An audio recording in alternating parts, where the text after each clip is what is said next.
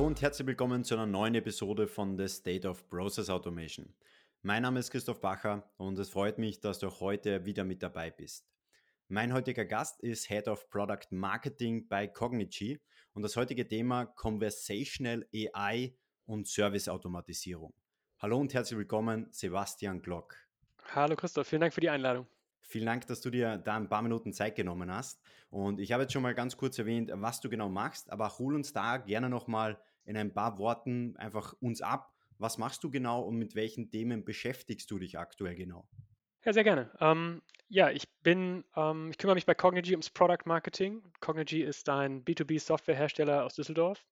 Und wir machen eine Plattform, mit der unsere Kunden ihren Kundenservice automatisieren können. Ja, und im Endeffekt geht es darum, dass unsere Kunden ihren Kunden bessere Services zur Verfügung stellen können. Und als Product Marketer bin ich so eine Art Vermittler zwischen auf der einen Seite den hochtechnischen Themen, Integrationsthemen, Plattformthemen, die wir bearbeiten. Und auf der anderen Seite kümmere ich mich natürlich um die Themen unserer Kunden. Also vor allem um die Frage, welche Mehrwerte schafft die Technologie und wie leistet denn Technologie am Ende auch einen positiven Beitrag für unsere Kunden, aber natürlich auch für deren Endkunden. Es ist schon ein spannender Punkt gefallen und zwar das Thema Service Center.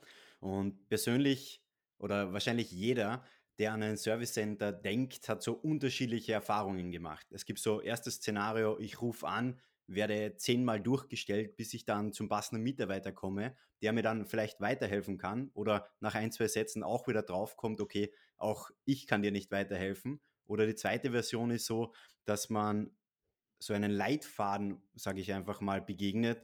Drück die 1, dann kommst du dorthin, drück die 2, kommst du dorthin. Au weh, schon wieder vergessen, welche Zahl ich drücken muss. Hol uns da mal ab, welche, welche Erfahrungen machst du denn oder siehst du denn bei anderen Unternehmen, warum diese Customer Experience aktuell noch so extrem schlecht ist?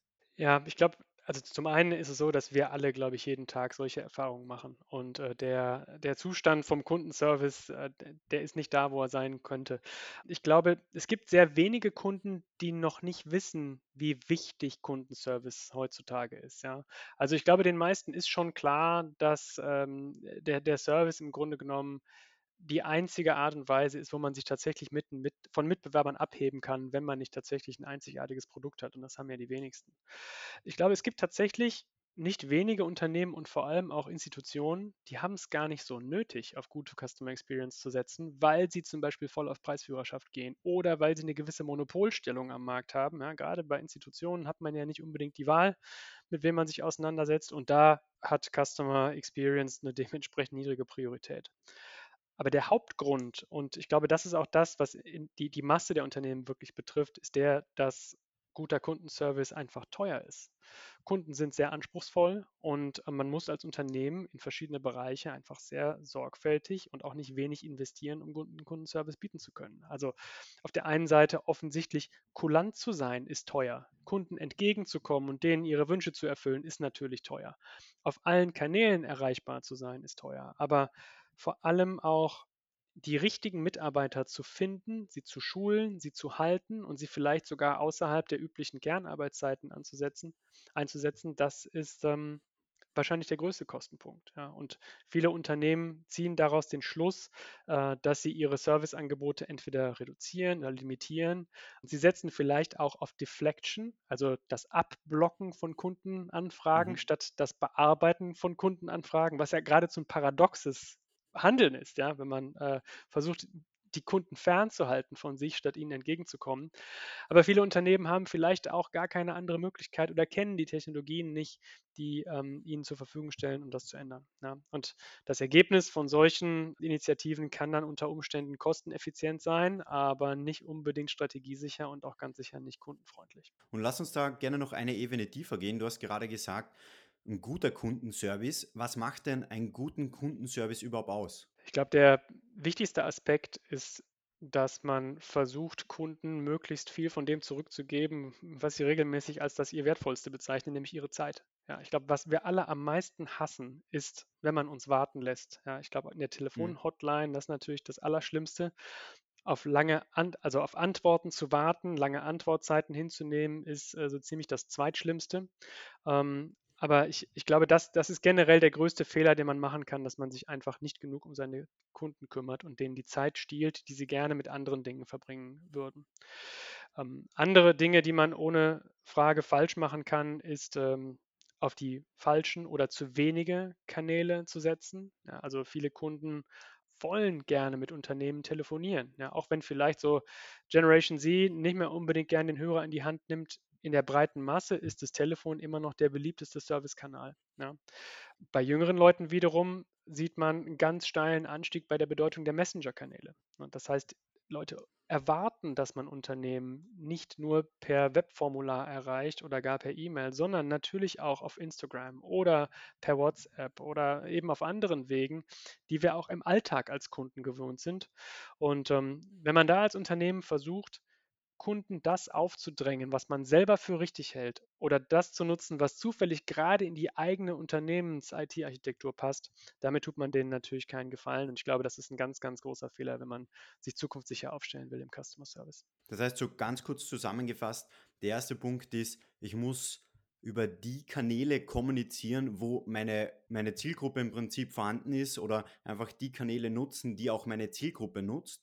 Und als zweiter Punkt nochmal, an, um hier anzuschließen, ist eben die Thematik, egal welcher Kanal, es muss immer schnell gehen und mein Kunde muss so schnell wie möglich zur passenden Lösung kommen. Und knüpfen wir da jetzt am besten an, weil wir können da gleich mal die Brücke schlagen zum Thema Conversational AI. Welche Rolle spielt jetzt dieses Thema genau bei dieser Customer Experience? Ja, also eine Sache möchte ich vielleicht noch ergänzen. Die Frage, wie schnell man Antworten erwartet, hängt natürlich ein Stück weit vom Kanal ab. Ja, also wenn jemand, der vielleicht ganz traditionell unterwegs ist, einem Unternehmen einen Brief schreibt, dann wird er mit einer Antwortzeit von einer Woche schon sehr glücklich sein. Ja. Bei einem Webformular ist vielleicht ein Tag okay oder zwei. Ähm, aber gerade wenn man in Richtung Messenger geht, da äh, reden wir ja von Sekunden, die der üblichen Alltagserfahrung auch entsprechen. Na, wenn ich äh, Freunde oder Familie auf WhatsApp schreibe, glaube ich ja auch nicht, dass die sich eine Woche Zeit nehmen, sich äh, eine Antwort zu überlegen, sondern ich, das ist eben eine fast synchrone Kommunikation. Und das gilt natürlich erst recht im Contact Center. Natürlich die Voice-Interaktion ist per Definition synchron, sodass da je nach Kanal auch ganz unterschiedliche Anforderungen gestellt werden. Conversational AI ist ja eine Technologie, mit der Menschen mit Computern in natürlicher Sprache interagieren können und natürlich auch in Echtzeit. Und damit ist Conversational AI prädestiniert für genau diese konversationellen Kanäle, also Messenger-Kommunikation, SMS, aber auch Voice und äh, ja, nicht zu vergessen der gute alte Webchat. Ja. Genau da kann Conversational AI eben eingesetzt werden, auch den Service verbessern. Und lass uns da jetzt mal ähm, auf der einen Seite den Chatbot gegenüber Conversational AI stellen, weil ich glaube, jeder kennt mittlerweile Chatbots. Man geht auf eine Seite, da hüpft mhm. unten rechts so ein kleines Fenster auf. Und auch da ist natürlich auch wieder die Situation, es gibt gute Chatbots, man kommt da eben schnell zu Informationen oder zu der Antwort, die man sucht. Und es gibt dann Chatbots, wo man einfach nur denkt, wer hat sich denn das überhaupt einfallen lassen? Weil ich muss erst wieder zum Hörer greifen, ich muss erst wieder eine E-Mail schreiben, weil ich einfach nicht zu meiner Antwort komme, hol uns da mal ab. Wo ja. liegt da jetzt genau der Unterschied? Ja, absolut. Also, um erstmal so den, den, die Begriffe etwas abzugrenzen, äh, Conversational AI ist eine Technologie, mit der man verschiedene Conversational Interfaces betreiben kann. Also ein Chatbot wäre eine Ausprägung oder ein Touchpoint oder ein, ein Kanal für Conversational AI. Und man braucht eben diese Plattform, um so ein Chatbot zu betreiben. Andere Leute sehen auch Conversational AI als ein bisschen mächtiger an. Also während der Chatbot eine sehr vorstrukturierte und vielleicht ja etwas ähm, ja, auch reduzierte Freiheitsgrade gerade aufweist, ermöglicht Conversational AI eben etwas menschenähnlichere Dialoge und einfach natürlichere Experiences ähm, mit, mit vielleicht einem Chatbot oder auch, an, oder auch auf anderen Kanälen. Generell glaube ich, gibt es nichts darin zu beschönigen, dass Chatbots für viele Leute ein bisschen verbrannte Erde sind. Also da, wurde, da wurden lange große Versprechungen mitgemacht und jeder, der den Standard Wald- und Wiesen-Chatbots auf Webseiten mal benutzt, der merkt, dass der bei vielen Anbietern oder bei, also bei auf vielen Webseiten sehr, sehr, sehr schnell an seine Grenzen kommt und eben extrem schmales Nutzungsspektrum hat. Wenn man solche Chatbots äh, gut baut, fühlen die sich durchaus natürlicher an. Es ist aber zweifellos immer sinnvoll, dass jeder Chatbot eine ganz klar definierte quasi Aufgabe hat und man diese Aufgabe auch von vornherein dem Nutzer deutlich macht. Ja. Viele Unternehmen machen vielleicht ein bisschen den, den Fehler, dass sie Bots auf ihre Webseiten setzen und die erste Frage des Bots ist, hey, was kann ich für dich tun? Und da muss natürlich ein menschlicher User davon ausgehen, naja, wenn ich so eine offene Frage gestellt habe, ge gestellt bekomme, dann werde ich ja auch mal mit beliebigen Anliegen kommen können. Und das ist in der Realität halt gar nicht der Fall. Äh, von daher ähm, gibt es durchaus ähm, Einsatzszenarien, wo Chatbots auch auf Webseiten sehr hilfreich sein können, gute Arbeit machen können. Wichtig ist aus unserer Sicht immer, dass sie ihr eigenes Können von von Anfang an dem Nutzer deutlich machen, um eben auch auf ein Ziel hinzuleiten und nicht den Nutzer schon direkt bei der ersten Eingabe zu enttäuschen.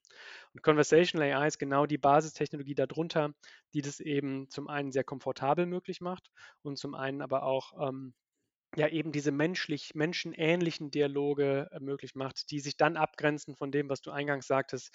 Drücken Sie die 1, wählen Sie Schaltfläche 1, 2, 3 oder 4, um Folgendes zu tun.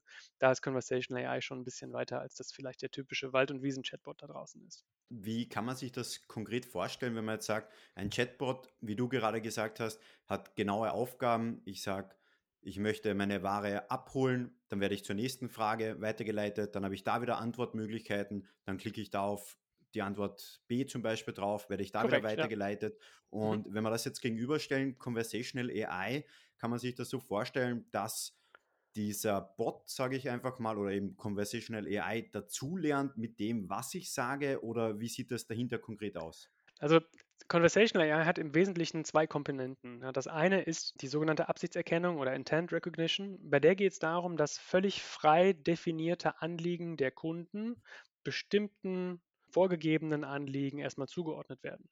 Also stell dir vor, du ähm, möchtest mit dem IT-Service-Bot sprechen, weil du dein Passwort vergessen hast. Dann gibt es mhm. wahrscheinlich in der deutschen Sprache 10.000 Möglichkeiten, dieses Anliegen zu formulieren. Ich kann mich nicht mehr einloggen, ich habe mein Passwort vergessen, ich weiß mein Passwort nicht mehr und so weiter. Ne?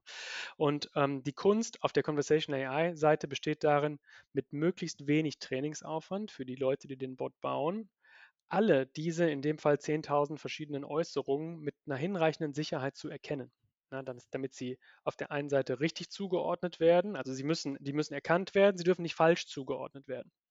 Also diese Absichtserkennung ist eines der KI-Herzstücke der Plattform. Der andere wesentliche Teil ist tatsächlich die Modellierung der Prozesse, die dann daraus folgen. Denn wenn du dein Passwort vergessen hast, dann reicht es ja nicht, diese Absicht zu erkennen, sondern die Conversational AI Engine muss jetzt etwas für dich tun. Die muss dich als erstes mal sicher authentifizieren, damit nicht jeder dein Passwort zurücksetzen kann, vielleicht über einen zweiten Kanal. Und dann muss sie in irgendeinem Backend-System dafür sorgen, dass dein Passwort zurückgesetzt und dir ein neues zugeteilt, zugesendet wird, vermutlich über einen Seitenkanal, der noch sicherer ist als Chat-Interface oder wie auch immer dann die aktuelle Implementierung ausschaut. Und dieses Zusammenspiel von KI-Komponenten und Prozessmodellierung, das formiert am Ende die gesamte Conversational AI, die ähm, diese Nutzeranliegen dann eben Ende zu Ende lösen kann. Und wenn wir da jetzt so ein bisschen in die Zukunft schauen, jetzt sage ich mal, es, es, wird wahrscheinlich kein Mitarbeiter aus dem Service Center zuhören, aber wenn einer zuhören würde, dann wird er sich wahrscheinlich denken, okay, was habe ich dann zukünftig überhaupt zu tun? Wird dann alles von der Conversational AI abgedeckt oder habe ich da auch noch Aufgaben, die übrig bleiben? Ja, ähm, also das ist äh, ein sehr facettenreiches Problem oder eine facettenreiche Herausforderung auch für unsere Kunden. Ich glaube, generell muss man festhalten, dass unsere, unsere Technologie wird nicht dazu eingesetzt, Contact Center Mitarbeiter zu ersetzen, ähm, nicht zuletzt deshalb, weil Unternehmen heutzutage durch den Fachkräftemangel vor allem vor der Herausforderung stehen, überhaupt die guten Mitarbeiter zu finden und zu halten. Es kommt also gar nicht erst dazu, dass jemand sagt, ach danke Conversation AI kann ich jetzt Mitarbeiter einsparen. Also das ist in der Praxis tatsächlich nicht der Fall. Wir sehen aber durchaus, dass Conversation AI gut dazu geeignet ist, menschliche Mitarbeiter von bestimmten Routineaufgaben zu entlasten. Also beispielsweise nach dem Anliegen zu fragen, 500 Mal am Tag die Kundennummer abzufragen, Leute zu authentifizieren oder vielleicht sogar Zahlungsdaten entgegenzunehmen. Das kann sogar äh, rechtlich problematisch sein, wenn, wenn man seine Kreditkartennummer einfach so am Telefon durchgibt. Also da kann der Bot auf jeden Fall entlasten und im Zusammenspiel von menschlichen Agenten und KI kann die Servicequalität auch eben nochmal deutlich steigern. Also wir beschäftigen uns mit Themen wie ähm, die sogenannte Agent Augmentation oder, oder, oder Agent Assistenz. Bei der die KI gewissermaßen im Hintergrund mithört, bei einem Mensch-zu-Mensch-Gespräch und dann Mhm. den menschlichen Contact Center-Mitarbeiter in Echtzeit gewissermaßen berät, ne? ihm Dinge auf den Screen spielt, die ihm bei seinem nächsten äh, Step unterstützen oder ihm vielleicht Shortcuts auf den Bildschirm geben, mit denen er sofort einen bestimmten Prozess auslösen kann. Also wir sehen die Zukunft ganz klar im Zusammenspiel von menschlichen Agenten und KI und weniger in einem Gegeneinander von KI versus menschlichen, ähm, menschlichen Contact Center Mitarbeitern. Und letzten Endes, das ist mir noch ein ganz wichtiger Punkt, gibt es natürlich auch Dinge, die die Maschine nicht kann. Na, sie kann zum Beispiel keine Einzelfallentscheidungen treffen und in, in bestimmten komplexen Szenarien entscheiden, soll ich jetzt diesem Kunden gegenüber kulant sein oder nicht. Ja, das können heutzutage auf vernünftige Art und Weise natürlich nur Menschen machen. Und Maschinen können auch keine Empathie zeigen. Ja, also stelle sich vor, ein aufgelöster Kunde ruft an und hat vielleicht ein wirklich schwieriges Problem zu lösen und den dann mit vorstandardisierten Antworten abzuspeisen, ist natürlich auch nicht unbedingt hilfreich. Also menschliche Agenten sind eben besonders gut in menschlichen Dingen. Empathie zeigen, komplexe Probleme lösen, beraten, zuhören. Das sind alles Dinge, die Maschinen nicht können, von denen wir aber glauben, dass sie in der Lage sind, ein Stück weit Agenten Zeit zurückzugeben, um eben diese menschlichen Stärken dann auch auszuspielen. Und gehen wir da gerne mal jetzt von der Theorie in die Praxis rein. Gibt es da ein paar Geschichten von Unternehmen, mit denen ihr zusammenarbeitet, wie das Service Center eben davor funktioniert hat und wie es jetzt funktioniert? Also die meisten unserer Kunden setzen halt auf die KI-Unterstützung eben im Contact Center und sie tun das, um Prozesse zu vereinfachen und Kunden erstmal schneller ans Ziel zu führen. Und die Mhm. Standardherausforderung, die ja auch für uns immer am Anfang des Gesprächs steht, ist eben das Routing. Warum rufe ich an? Also erstmal, wer bin ich? Von wo rufe ich an? Warum rufe ich an? Und vielleicht auch Dinge wie, wie ist aktuell die Auslastung im Contact Center? Wie oft habe ich schon davor angerufen? Ne, Und alle solche Mhm. Parameter können durch unsere Plattform verarbeitet werden und dann eben in einer Gewichtung dazu genutzt werden, den Kunden möglichst schnell entweder in seinen Prozess reinzuführen oder zu einem menschlichen Mitarbeiter zu führen und zwar zum richtigen.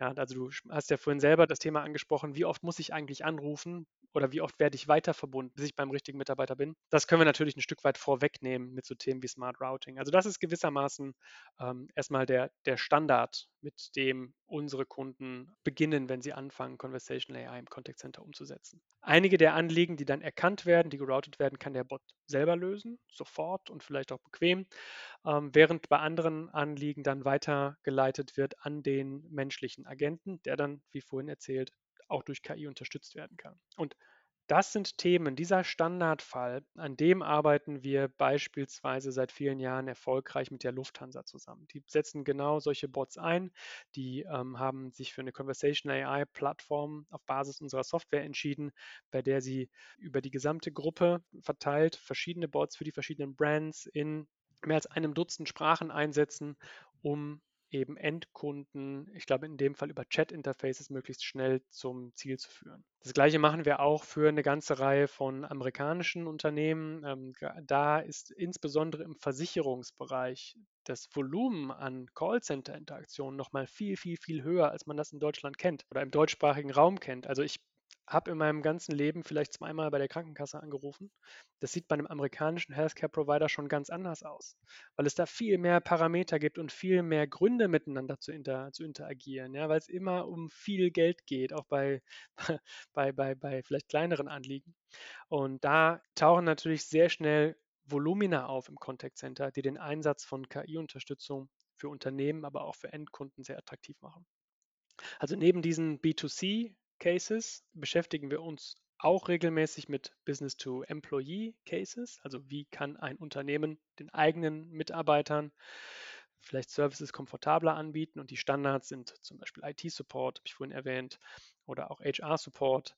Und ein ganz spannendes Thema, an dem wir auch regelmäßig arbeiten, ist, der, ähm, ist die Unterstützung per Stimme für Leute, die unterwegs sind, sprich im Auto unterwegs sind. Also Unterstützung der Vertriebler, die vielleicht gerade von Vertrieb zu Vertrieb fahren, per Voice Interface den letzten Termin nachbereiten, eine Abfrage ans CRM zu machen oder den nächsten Termin vorzubereiten.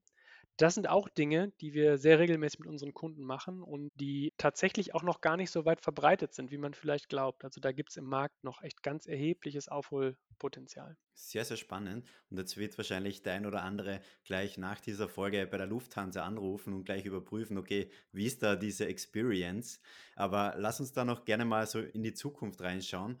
Wie sieht denn jetzt aus deinem Blickwinkel, aus deiner Zusammenarbeit mit den unterschiedlichsten Unternehmen so ein Kundenservice der Zukunft aus und mit welchen Tools wird dieses Kundenservice arbeiten? Also die Bedeutung, an, als die Bedeutung von Kundenservice wird ganz sicher nicht abnehmen, sondern viel mehr Unternehmen werden verstehen, wie wichtig es ist, sich da auch zu differenzieren oder zumindest weit vorne mitzuspielen. Ich glaube, dass Chat und Voicebots sich weiter verbreiten werden. Ich glaube, sie werden in den nächsten Jahren viele der Versprechen überhaupt erst einlösen, die Chatbot-Anbieter vielleicht schon seit einiger Zeit machen. Also Chatbots werden komfortabler, sie werden mächtiger und sie werden viel, viel weniger dazu genutzt, Leute abzublocken, sondern ihnen tatsächlich zu helfen. Und ich glaube, mit einer mit einer sich immer aktualisierenden Erfahrung von, von der Chatbot hat wirklich einen guten Job gemacht. Wird die Akzeptanz weiter steigen und das wird es eben weiter befördern, dass Chatbots sich auch in unserem Alltag ähm, verbreiten. Nicht zuletzt ist es auch ein Stück weit eine Generationenfrage. Ja, also ich habe zu Hause mehrere so, so, so, Google Smart Devices, ne, diese Google Smart Speaker. Und für meine Kinder ist es völlig selbstverständlich, mit diesen Dingern zu interagieren. Das ist also mit Maschinen zu reden, ist für die das Normalste der Welt, was vielleicht eine ältere Generation eher noch etwas befremdlich findet. Das wird sich viel weiter verbreiten und ich glaube tatsächlich wird es völlig routiniert für uns alle einen Alltag geben, in dem wir sehr viel mit Maschinen reden. Im Arbeitsumfeld wird es für Mitarbeiter von Unternehmen auch ganz normal sein, KI-Unterstützung bei ihrer Arbeit zu bekommen. Ähm, das, was heute noch eher exotisch wirkt, ne, dass irgendwas vielleicht auf dem Screen erscheint, was mir einen Tipp gibt, was ich als nächstes machen kann und mich bei der Arbeit aktiv unterstützt, das wird Alltag sein für viele Arbeitskräfte. Und äh, alles in allem, das ist auch ein Thema, was ich vorhin schon ähm, angeschnitten habe, wird, wird äh, KI weniger einen Fokus haben auf Kostenreduktion und Automatisierung, sondern viel stärker getrieben sein vom Fachkräftemangel. Also wie kann ich als Unternehmen eigentlich bestmöglichen Service leisten, wie kann ich meine Mitarbeiter bestmöglich unterstützen und gleichzeitig weiterhin neue Mitarbeiter einstellen. Das wird eher die Frage sein der Zukunft, als äh, wie kann ich meine Mitarbeiter weiter entlasten. Das war wieder eine Folge von The State of Process Automation. Schön, dass du wieder mit dabei warst und wenn du das ein oder andere Learning aus dieser Folge mitnehmen konntest, dann geh unbedingt sicher, dass du auch diesem Podcast folgst egal ob auf Apple, Spotify oder Google, so gehst du sicher, dass du auch zukünftig keine weitere Folge verpassen wirst. Und wir hören uns in der nächsten Folge von The State of Process Automation.